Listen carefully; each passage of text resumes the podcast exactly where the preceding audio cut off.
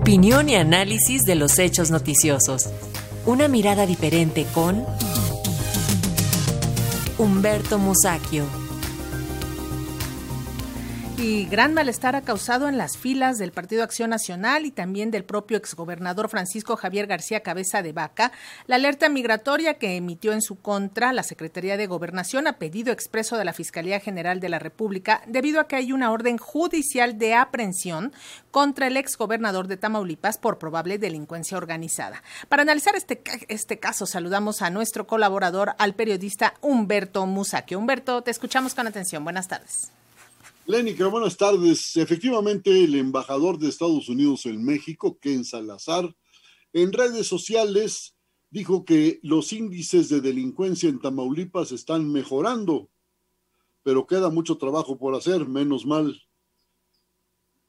Lo que dijo el embajador de Estados Unidos, eh, de ser cierto, cosa que mucho dudamos, significaría que ya se puede transitar por el norte de Tamaulipas sin encontrar retenes de los narcos, eh, sin ser amenazados con armas largas por ellos mismos.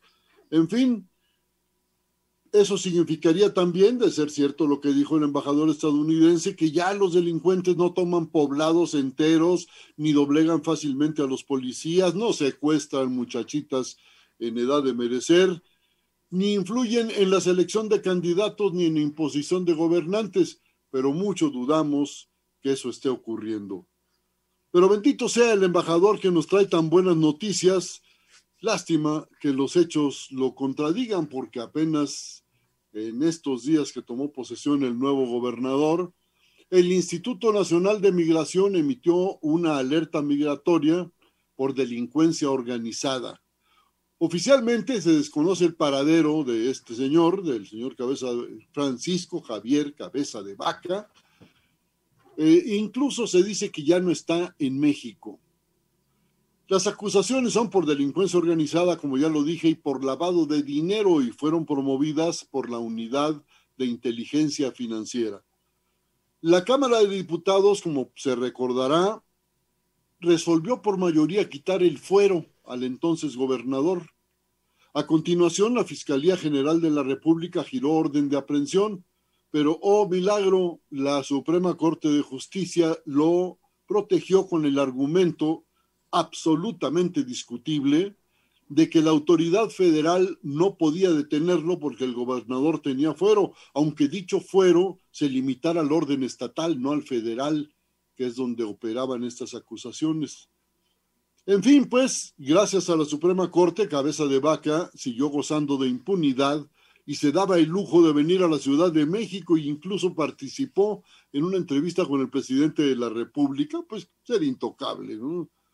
De acuerdo con algunas versiones, el imputado salió del país desde el 28 de septiembre, esto es antes de que terminara su periodo.